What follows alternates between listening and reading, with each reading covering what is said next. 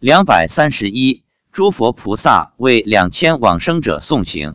发表日期：二零一一年十月十七日。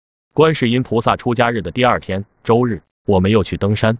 妻子说，昨天诸大菩萨带回到自己道场的往生者，今天又来到了现场，示现给其他未往生的众生看。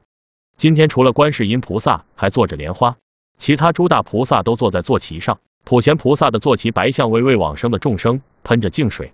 水雾连天，文殊菩萨用手点了三个众生的头，为这三个众生开智慧。文殊菩萨一点，众生头上直冒金光。地藏菩萨用金刚杵往地上一戳，三个恶鬼便现出原形。这三个恶鬼原来变成跟其他鬼道众生没有两样，但地藏菩萨用金刚杵一戳，这三个恶鬼就现出长长的牙齿来，乖乖的跟着地藏王菩萨走了，被地藏王菩萨收到了一个罐子里头。恶鬼有恶鬼的本性。他们是想来搞破坏的。弥勒菩萨示现的是大家所熟悉的笑口常开的大肚弥勒形象。弥勒菩萨个子不高，一直在哈哈大笑，不时拍着自己的肚皮。释迦牟尼佛向众生撒七彩纸，大概是以示喜庆吧。阿弥陀佛坐在莲花上看着众生。今天往生者所做的莲花也发着金色的光芒。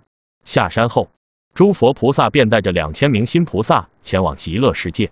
我让妻子问观世音菩萨。释迦牟尼佛当年往生的净土，是不是也是阿弥陀佛的极乐世界？